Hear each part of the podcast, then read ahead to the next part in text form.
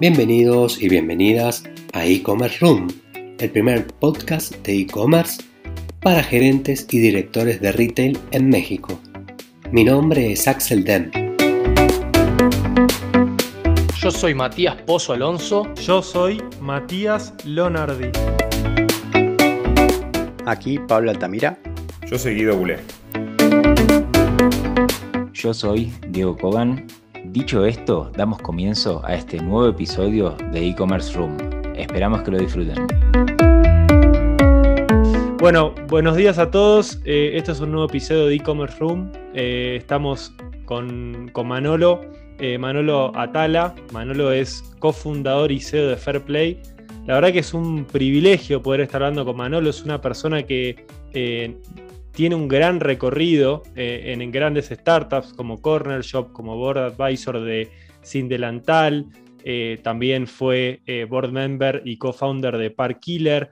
También tuvo una pasada como eh, CEO de Mountain Nazca, uno de los principales VCs de Latinoamérica. Así que la verdad que es un verdadero lujo poder estar conversando eh, esta tarde con, Manolo.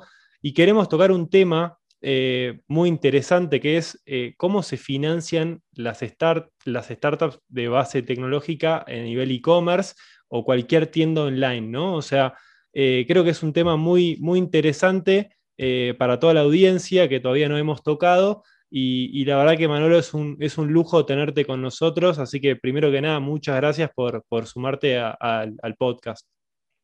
Al contrario, Mati y Diego, muchísimas gracias por, la invitación y me encanta estar aquí con ustedes.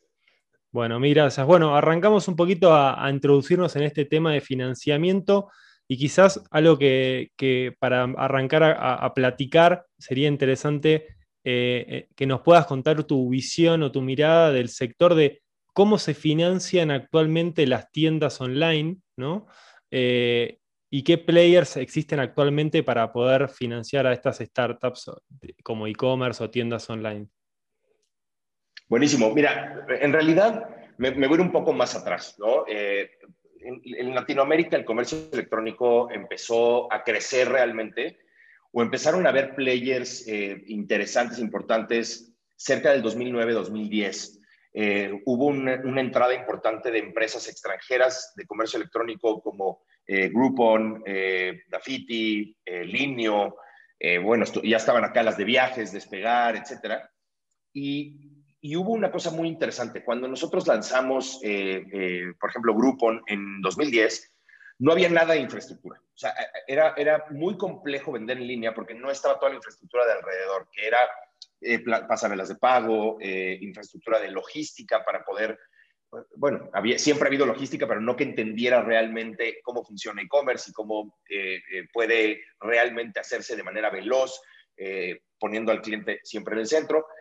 Y, no había muchas cosas alrededor del e-commerce, menos financiamiento. O sea, financiamiento llegó muchísimo después porque si bien siempre ha habido una, una opción de, eh, de, banco, de líneas bancarias, eh, ya sea revolventes, este, créditos corporativos, etcétera, nunca, nunca se había enfocado ninguna compañía realmente entender cuáles eran las necesidades de esta nueva economía digital, porque las necesidades son bien diferentes, o sea, las SMEs tienen, eh, hay muchísimos rubros ahí, como ustedes seguramente saben, en Latinoamérica hay cerca de 11 millones de SMEs, eh, en México hay creo que 4.2. Y de todas ellas, los rubros son completamente diferentes. Hay, hay farmacias y hay este, tiendas de, de, ropa, pequeñas, grandes, medianas, etc. Pero el e-commerce tiene ciertas necesidades muy puntuales. Entonces, eh, ya, ya viendo, eh, llegando al presente, digámoslo así, el e-commerce en realidad ha tenido una evolución importantísima en los últimos dos o tres años. O sea, ha crecido lo que no había crecido en los últimos 20 en la región, ¿no? Y otro eh, sistema de financiamiento en donde muchos emprendedores están buscando levantar capitales con venture capital, ¿no? Lo que muchos emprendedores a veces no, no eh, saben es que la tesis de inversión de un fondo de venture capital este, pues está muy alineada a diferentes modelos de negocio, normalmente muy escalables, muy tecnológicos, o de ciertas verticales, ¿no? Fintechs, PropTechs, EdTechs, etcétera, ¿no? Todo lo que cabe en, en, Techs.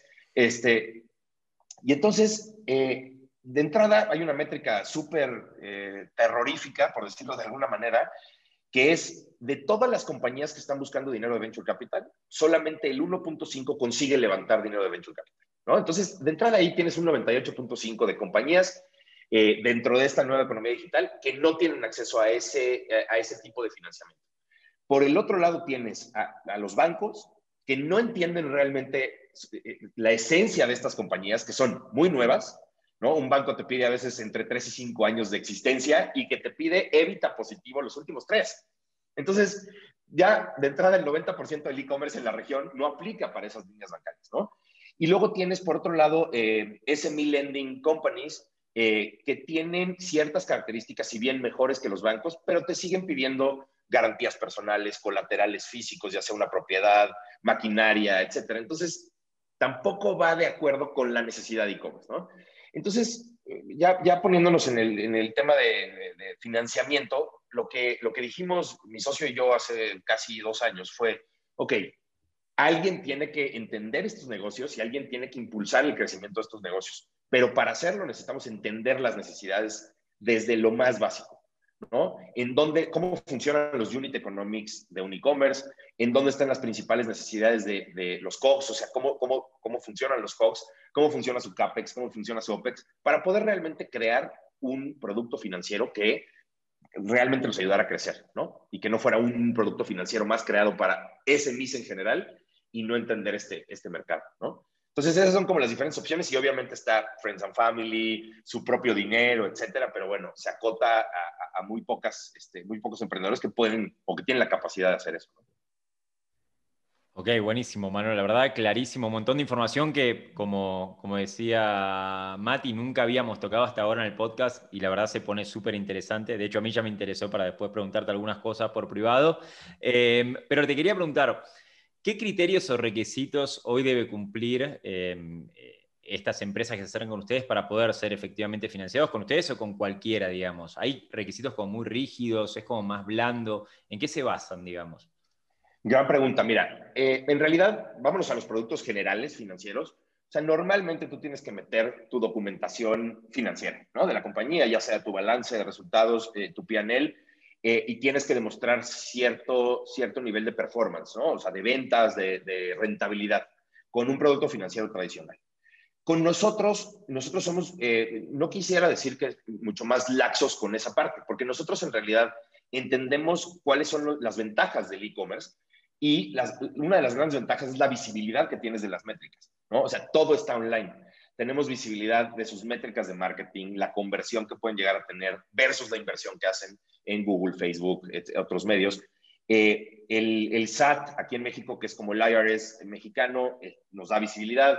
La plataforma de e-commerce que tengan, ya sea Magento, Shopify, etcétera, nos da visibilidad. Los procesadores de pago nos dan visibilidad.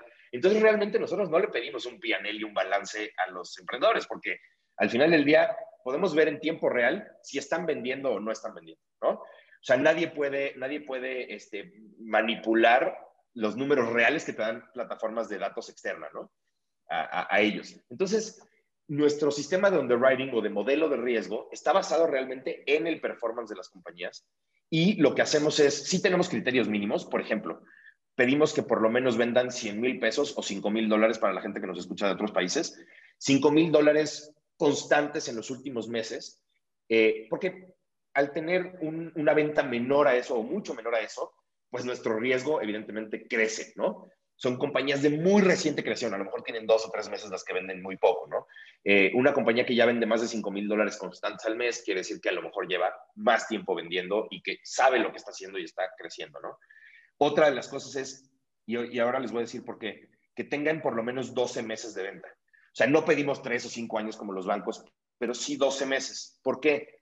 El e-commerce tiene una particularidad que es la, el seasonality, ¿no? Para nosotros poder entender hacia dónde va la compañía, necesitamos saber cómo funciona su junio, su septiembre, su marzo, su febrero, de todas las épocas, porque sabemos que hay hot sales, sabemos que hay Black Fridays, sabemos que hay días sin IVA, como en Colombia, eh, el, el buen fin en México. Entonces, necesitamos entender ese seasonality y necesitamos 12 meses vista por lo menos para nosotros poder crear esa tendencia de crecimiento hacia el futuro, que es en la, en la que nos vamos a basar para recuperar nuestra inversión, ¿no? Entonces, no, pedimos muchas cosas, simplemente que vendas más de 100 mil pesos, eh, que tengas 12 meses y que vendas online, evidentemente, ¿no? O sea, si vendes en retail, brick and mortar normal, pues no, no, tenemos visibilidad para, para, poder generar un, un crédito, ¿no? Ok, ok, muy interesante, muy interesante esas facilidades que, que, que brindan tan rápido para poder tomar un, un crédito o financiarse, ¿no? ¿Todavía no estás suscrito a nuestro canal? Puedes encontrarnos en Spotify, Apple Podcast, YouTube y LinkedIn como e-commerce room. ¿Existen algunas verticales que tienen mayor preferencia de ser eh, financiadas? ¿no? O sea, más de fashion, más de electro, más de no sé, groceries. Eh, ¿Existen algunas ciertas verticales que, tienen mayor preferencia a ser fondeadas o financiadas por compañías como la de ustedes o por otros competidores en el sector que financian este tipo de e-commerce? Mira, nosotros en, lo particular no tenemos ninguna preferencia como tal, siempre y cuando la única restricción es que sean legales, cosas legales, ¿no? que se vendan eh, 100% legales. Este, y, bueno, por otras cuestiones, este, eh, temas, hay algunos, hay algunos rubros que no nos permiten eh, los fondos de inversión invertir en ellos, pero son mínimos, ¿no? Eh, cosas que tengan que ver con eh, poca moral, por decirlo así. Entonces, eh, no tenemos ninguna preferencia, pero sí existen algunos rubros que son más predominantes en toda la región, a nivel mundial incluso, ¿no? O sea, fashion es una categoría súper amplia. Entonces, fashion siempre va a tener como un porcentaje más alto en cuanto a números, volumen de empresas que hacen fashion, porque hay gente que vende ropa y que vende básicos, pero hay unos que venden, este, no sé, eh, la gente que nos está escuchando, no sé si lo quieran decir así, pero chaquetas o chamarras, como le decimos en México, o hay gente que vende puros zapatos. O sea, fashion abarca muchísimas cosas, joyería, abarca muchas cosas. Entonces, no es que haya una preferencia, pero en volumen, fashion eh, representa un, tramo grande. Ahora, en los últimos años, se ha dado que alimentación o, gourmet eh, food ha estado creciendo brutal o sea, cada vez hay más empresas de, craft beer, de vinos, de eh, cosas gourmet como quesos eh, o, embutidos, etcétera. Entonces, esa categoría ha estado creciendo. Flores, por ejemplo, hace muchos años, en México por lo menos, había una eh, tienda de flores online. Hoy hay mucha, hay mucha más oferta de valor en, flores. Entonces, hay muchas categorías que han estado creciendo, pero fashion sigue creciendo también y siempre ha sido la que más, la que más ven. Fashion y electrónicos en, en Latinoamérica son las que más, abarcan. ¿no? Ok, buenísimo, buenísimo. Y, una vez digamos que la empresa esta, bueno, ya definitivamente accede a, ese crédito, ¿en qué suelen invertir? O sea, ¿para qué piden capital? Yo hay, un programa de televisión acá que, bueno, seguramente lo conocerás, el de los famosos tiburones, que siempre lo miro y me río cuando dicen que lo quieren para comprar un terreno y le dicen, pero ¿cómo vas a poner una inversión en un activo fijo? ¿Para qué? Eh, entonces, e, en este caso, digamos, en lo que tiene que ver con la parte de ¿para qué lo usan? ¿Para qué quieren plata? Esa es una gran pregunta. Parte de nuestro análisis, el análisis que hicimos este, Andrew, mi socio y yo, muy al inicio, antes de arrancar siquiera la empresa, fue tratar de entender en dónde están los COGS, o sea, cómo se dividen los COGS de una, de una compañía. Eh, digo, para, para, mucha gente los COGS son los cost of goods sold. Entonces, eh, eso es en lo que se dividen realmente las necesidades de capital de un e-commerce. La gran mayoría de los, los e-commerce tienen alrededor del 70% de sus necesidades de capital en tres categorías, entre 70 y 75%, que son marketing online, eh, eh, inventario y costes logísticos. Todo lo demás, en realidad, el e-commerce o la gran mayoría de los e-commerce en Latinoamérica son súper lean, o sea, no, no, son empresas que tienen 200 personas. Claro que hay e-commerce como Gaia, Luna, este, Alameda, etcétera, que tienen decenas o cientos de personas este, en su plantilla laboral, pero porque son empresas que están vendiendo millones y millones de dólares, que son las principales D2Cs de la región. Pero la gran mayoría de los e-commerce tienen 5, 6, 7 personas y entonces el, payroll o, o, el headcount no es tan grande como para que represente una necesidad muy grande de capital, pero el inventario sí. ¿no? O sea, el inventario más o menos se lleva entre el 45 y el 50% de las necesidades. Hay cerca de un 13 o un 15% que está metido en marketing, dependiendo del ROAS que tenga cada una de las, de las, eh, de las verticales. Y un coste menor, de, menor o mayor dependiendo del tipo de producto. O sea, empresas de furniture, por ejemplo, que venden muebles, obviamente el coste logístico es, representa una gran parte porque por el tipo de producto, pero tienen otro porcentaje. Entonces ahí tenemos pues casi toda la necesidad de capital en esos tres rubros, que son los que nosotros financiamos. O sea, nosotros no, no, no, financiamos ni el payroll, ni si el founder se quiere comprar un nuevo Tesla, pues tampoco, ¿no? Una lástima que no, no, no lo vayamos a hacer, porque solo financiamos esas tres verticales, ¿no? Ya te estaba pidiendo plata para, porque había visto el nuevo modelo de Tesla y me estaba gustando, así que... Eh, y, Manolo, para tener una dimensión, generalmente hasta en qué rangos de, dinero o capital es lo que realmente puede llegar a recibir una, un e-commerce, una tienda online, ¿no? O sea, eh, ¿cuál es el monto máximo que suele haber en el mercado para financiar a este tipo de compañías? ¿Cuál es el monto mínimo? ¿Cómo se define un poco el valor al cual puede acceder un e-commerce con diferentes métodos de financiamiento? Buenísimo, gran pregunta también. Mira, dentro de todos los productos financieros, una de las limitantes es el monto, ¿no? Porque muchos productos financieros no basan su, propuesta de valor en el, performance de la compañía o lo que está vendiendo o lo que planea vender en el futuro. Nosotros estamos muy enfocados en eso, ¿no? Entonces, para no darte un, ejemplo exacto, sino darte un rango, eh, nosotros financiamos compañías desde 5 mil dólares hasta un millón y medio de dólares. O sea, eh, eh, nuestro crédito más chico es de 5 mil, nuestro más, grande es de un millón y medio. Entonces, el rango es gigantesco. Depende del tipo de compañía y precisamente la necesidad. Tenemos igual compañías muy grandes que no requieren tanto inventario, ¿no? Porque a lo mejor son marketplaces que ellos tienen el producto de un tercero, lo venden, pero su necesidad va enfocada en marketing. Entonces, a lo mejor de lo que ellos venden, requieren a lo mejor un 15%, un 18% de para marketing, ¿no? Entonces, versus lo que venden, la necesidad de capital es más pequeña. Tenemos compañías que su necesidad de capital es para abarcar los tres rubros y entonces, pues les podemos hacer una oferta eh, dependiendo de lo que vendan y en el stage en el que estén, te digo, un millón y medio, un millón de dólares, eh, eh, varía mucho dependiendo de, cada compañía, ¿no? Ok, buenísimo. Y, y, un poco en línea, en línea con esto y para, para seguir cascadeando hacia abajo lo que es este tipo de modelo de negocio, ¿no? ¿Cuáles son las condiciones, no sé, como de repago, tasas de interés promedio o plazos que en general adquieren esas empresas? Porque de vuelta, esto es muy dinámico. Quien tomaba un crédito quizás en marzo del 2020 tuvo la, suerte y desgracia para el resto del COVID, ¿no? Que lo ayudó seguramente a poder pagarlo mucho más rápido. Pero en general, si tomamos un promedio sin estas excepciones a la regla, ¿Cómo son esos tiempos, digamos? ¿De, qué números estamos hablando? A total mercado, no hace falta dar un caso exacto ni nada. Claro, no, y, mencionaste dos puntos que son bien importantes para nuestro business model. En realidad, otra de las grandes diferencias que tenemos versus otros productos financieros, y ojo, eh, hay muchos productos financieros súper buenos allá afuera. Eh, simplemente estoy hablando de lo que nosotros creamos como revenue-based financing, ¿no? Eh, dos cosas que son súper diferentes. Uno de ellos es que nosotros no cobramos intereses. O sea, nosotros cobramos un flat fee por el monto de inversión que te damos, ¿no? Es un, es un fixed fee. Lo que nosotros hacemos es, básicamente, eh, si te prestamos, eh, te voy a decir una cantidad, ¿no? 100 mil dólares. Y nosotros te cobramos el 12% flat fee. Lo único que vas a pagar en la historia de la humanidad va a ser ese 12% por esos 100 mil dólares, ¿no?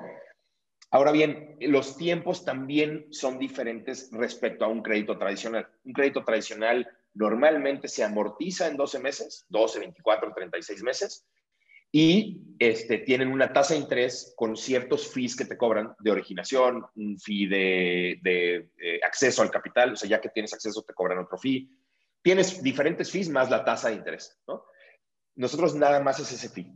Y entonces, nosotros lo que tratamos de hacer, entendiendo los ciclos de venta del e-commerce, nosotros podemos ir desde facilities de cuatro o cinco meses hasta facilities de ocho o nueve meses. Depende del, inventory cycle que ellos tengan.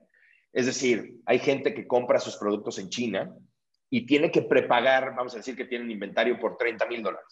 Y ellos le tienen que mandar a los chinos 30 mil dólares o 15 mil y 15 mil en dos, en dos exhibiciones porque para crear la orden de compra te piden el 50% o el 35%, lo que sea, y para sacar el producto de China necesitas pagar el resto, ¿no? Entonces, el, life cycle de ese, de ese inventario, a lo mejor ellos en lo que piden la orden de compra, llega a México o a Colombia o a donde lo hayan pedido, y luego tienen un cierto este, eh, eh, tiempo en el que venden esa mercancía, pues pasaron a lo mejor cuatro, cinco, seis meses. Entonces, nosotros lo que hacemos es financiarte ese espacio.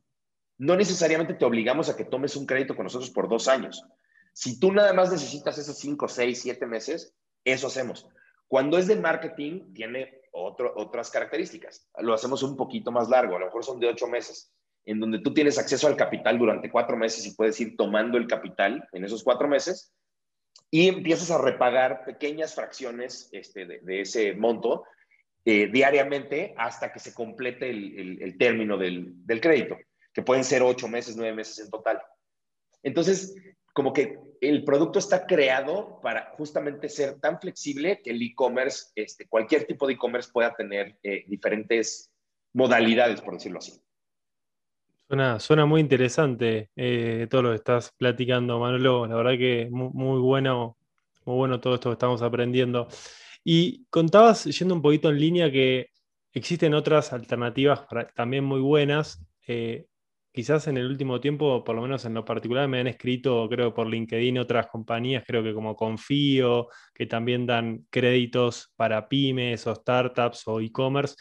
¿Qué otros players sentís que existen eh, hoy en el landscape, si querés, de, México o en Latinoamérica que están haciendo algo similar a lo que están haciendo ustedes o que también pueden ser fuente de financiamiento sin sacar a los, sacando de, de lado los bancos que suelen ser quizás los tradicionales que financiaban o daban capital, pero también comparto tu apreciación que quedaron un poco obsoletos en los requisitos a, que pueda acceder quizás un e-commerce que está comenzando, una tienda. ¿Qué otros players existen en el mercado mexicano de Latinoamérica que sentí vos que son buenas fuentes de financiamiento para, para tiendas en línea?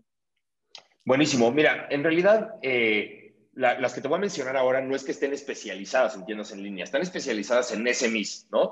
Y entonces, si bien son una opción mil veces mejor que un banco, tienen unas características bien similares a un banco o a un crédito tradicional. O sea, al final del día, por ejemplo, eh, para mí una de las mejores compañías este, de, de, lending, de SME lending en, México es Confío, ¿no? La que tú mencionaste. Eh, si bien ellos, su proceso es muchísimo más ágil, es online, eh, tienen una, un mucho mejor onboarding que un banco, ¿no? Y es muchísimo más fácil. Eh, la estructura de su crédito sigue siendo igual que la tradicional, ¿no? Eh, simplemente tu experiencia cambia. El producto sigue siendo igual, la experiencia cambia. Esto es lo que creo que los bancos no han entendido, ¿no? o sea, que con el mismo producto puedes darle al usuario una experiencia totalmente diferente, ¿no? Entonces, creo que hay, diferentes players. Está, eh, hay, bueno, Credit Justo, por ejemplo, que también es una muy buena compañía. Eh, ellos se enfocan en, un tema de colateral basado en, es más industrial, ¿no? Para pequeñas y, medianas compañías, pero es más industrial porque tienes un colateral de un bien tangible. Eh, estaba confío, como decíamos. Em, bueno, había otra compañía que estaba aquí en México y, ya no sé qué, ya no sé qué va a, pasar ahí. Estaba Seal, eh, Green Seal, que había comprado a OmniBank en, en Colombia y luego Greensill caput. Este, y entonces los, los founders de OmniBank afortunadamente rescataron la compañía y, y, creo que se volvieron a enfocar de nuevo en Colombia. O sea, había, eh, hay diferentes, diferentes este, opciones de, de lending. Eh, depende de qué es lo que necesites. Eh, si, tú lo que, si tú tienes un e-commerce, la opción lógica para mí, digo, con, con todo el, con todo el este, bias del mundo, todo el sesgo del mundo, pues es fair play, ¿no? Eh, pero allá, y si tienes una SMI, tienes una, una, empresa pequeña o mediana, eh, Confío es una buena opción, Credit Justo es una buena opción. O sea, hay, hay, hay, hay una variedad de, de opciones también en, en, en la región. Muy interesante. Bueno, en realidad Creo que teníamos una última pregunta que era, nada, básicamente la diferencia entre estos nuevos players y, los bancos tradicionales, pero fuimos platicando tanto que me parece que va, a ser como medio repetitivo, ¿no? Yo he aprendido, Manolo, no te voy a mentir, creo que Mati también, un montón de cosas que hasta ahora no sabía. Eh, me parece que hay una oportunidad impresionante en el mercado para poder aprovechar todo este tipo de, de soluciones y que realmente sí ayudan y aportan, justamente por uno de los temas que decía, nosotros lo vemos a diario, el tema de los stocks, viene hot sale y todos están diciendo cómo hago para cubrir lo que tengo de objetivo contra mis stocks y no saben de dónde sacar el capital para eso. Entonces ahí hay un tema que lo vemos a diario, con lo cual me parece extraordinario. Ahí, Mati, em, yo realmente no tengo más que palabras de agradecerle, para agradecerle a, a Manolo por el espacio, por habernos acompañado, así que te cedo, te cedo la palabra primero a ti y bueno, después dejamos que Manolo se, nada, se despida de, de la audiencia, ¿no? Perfecto, Dieguito. Bueno, Manolo, me suma a los agradecimientos, la verdad que súper claro, súper conciso, la verdad que eh, ya estoy entrando a la página de ustedes a pedir plata para el Tesla que, antes platicamos. La verdad que... Ahorita te digo que no, no te preocupes. aparte, aparte, como dijiste que podés, puedo sacar un crédito de hasta, hasta un millón y medio, puedo comprarme casi una flota de Tesla. Eh, así que una flota, cantidad. Pero no, la verdad que fue muy enriquecedor la plática. Eh, se nota que conoces muy bien el, mercado, eh, quizás por toda tu experiencia anterior, etcétera. Así que nada, nada más que te vuelvo a agradecer eh, por, el espacio, Manolo. Fue un, realmente un placer. No, al contrario, gracias a ti, Mati, Diego, de verdad, un honor estar aquí con ustedes, platicar. Eh, me encantan este tipo de espacios porque son no nada más este, con gente súper talentosa como ustedes, sino que súper eh, concisa para que la gente que nos está escuchando este, tenga como, como pequeñas dosis de información importante que les pueda servir eh, para, para, algo de sus negocios. Me encanta lo que están haciendo y, felicitaciones. Muchas gracias, Manolo. Bueno, ahí cortamos, ya está. Bueno, muchas gracias ah, de vuelta, Manolo. La verdad que muy claro. Escuchame, dale, ahora te voy a pedir un palito yo también, ¿eh? Si estás regalando, regalando a millones de dólares, yo te acepto uno. no, feliz, yo feliz de la vida. Mejor vamos a hacer un, vamos a hacer un, este, un partnership con, con Trego, ¿cómo? Vamos, hagamos, un partnership, sí. Compramos los Tesla para distribuir los paquetes después. Exacto. Mirá, ¿Eh? que a Bit no le fue nada mal con esa estrategia, ¿eh? Así que. Nada mal. Nada mal. No, no, no. De hecho, una muy buena jugada marketinera. Eh, y, Manolo, ¿tienen, ¿tienen proyectado expandirse en otros mercados o por ahora no? Sí, de hecho queremos lanzar Colombia. Eh, de hecho, justamente ahora había una reunión eh, con los abogados de Colombia y ah. la tomó el CFO. ¿Te, este, te, salvaste esa? Pues son aburridas. se los agradezco infinitamente porque son muy aburridos. Este, y, pensamos ir a Colombia. Eh, es un mercado diferente porque a nivel financiero tiene características muy particulares que no tiene Chile, Perú, México, etcétera, que es eh, las leyes de usura. O sea, tú al final del día tienes un tope hasta donde puedes cobrar eh, como fee o como, como costo anual total, o como, sí, un, RPA topado. Y entonces tiene cierta regulación eso y hay que hacerle modificaciones al producto. ¿Todavía no estás suscrito a nuestro canal? Puedes encontrarnos en Spotify, Apple Podcast, YouTube y LinkedIn como e-commerce room. Y ahora sí, me queda la última pregunta y prometo que con esto te libero, pero me interesa muchísimo entender cuál es el diferencial que están ofreciendo ustedes o todos estos nuevos players versus lo que son los bancos tradicionales. Otra gran pregunta, Diego, gracias. Mira, en realidad, eh, aparte de las cosas que ya comentamos, flexibilidad, velocidad, eh, el, tipo de modelo de riesgo que nosotros hacemos versus otros productos, una de las cosas en las que nos tratamos de enfocar mucho es que no nada más eh, con plata podemos ayudar a los, a los emprendedores a crecer. Entonces, lo que desarrollamos, una tecnología que hicimos fue, si nosotros ya para hacer la propuesta de valor necesitamos conectarnos a todas las fuentes de datos de estos, de estos eh, empresas de comercio electrónico, pues dijimos, ¿por qué no les agregamos valor también poniéndole todas sus métricas en un solo lugar?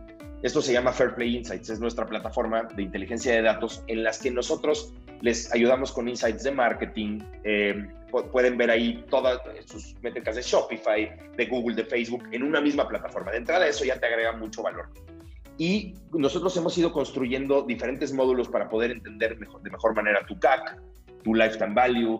Eh, digo, ahí vas a poder subir todas tus facturas para que nosotros las financiemos. Pero además estamos construyendo ya módulos de inventario para darte insights de inventario, para darte insights de cash flow management, Entonces, nos volvemos un socio, eh, de, la, no, socio a nivel cap table, pero nos volvemos un partner no nada más financiero, sino eh, de inteligencia de datos también, y eso es lo que pretendemos eh, como, como valor agregado darle al, al comercio electrónico en la región. No, bueno, la verdad es que esto es la primera vez en mi vida que escucho que una empresa da esto, me parece espectacular. Eh, es uno de los desafíos que tiene Latinoamérica, ¿no? Poder transformar digitalmente las economías y poder tener este tipo de soluciones a la mano. Así que nada, Manuel, ahora como dije, esta era la última pregunta que tenía. Si quieres, Mati, te cedo como para que lo puedas ya, nada, agradecer por todo lo que nos aportaste, saludar y, nada, y y ya poder liberarte después de todo el tiempo que te hemos tenido acá charlando. Bueno, Manolo, muy gracias, no te robamos más tiempo, que descanses. La verdad que fue un placer eh, charlar, de, platicar con vos, así que ojalá podamos hacer otro capítulo más adelante con nuevas novedades. Feliz de la vida y de verdad les agradezco muchísimo. ¿eh? eh o sea, me, encanta lo que están haciendo y aparte es súper fresco, súper conciso, entonces me, encanta lo que hacen. Un abrazo grande, gracias por la buena onda. No, bye, gracias a ustedes por la invitación. E-Commerce Room, un podcast hecho por gente de e-commerce para gente de e-commerce.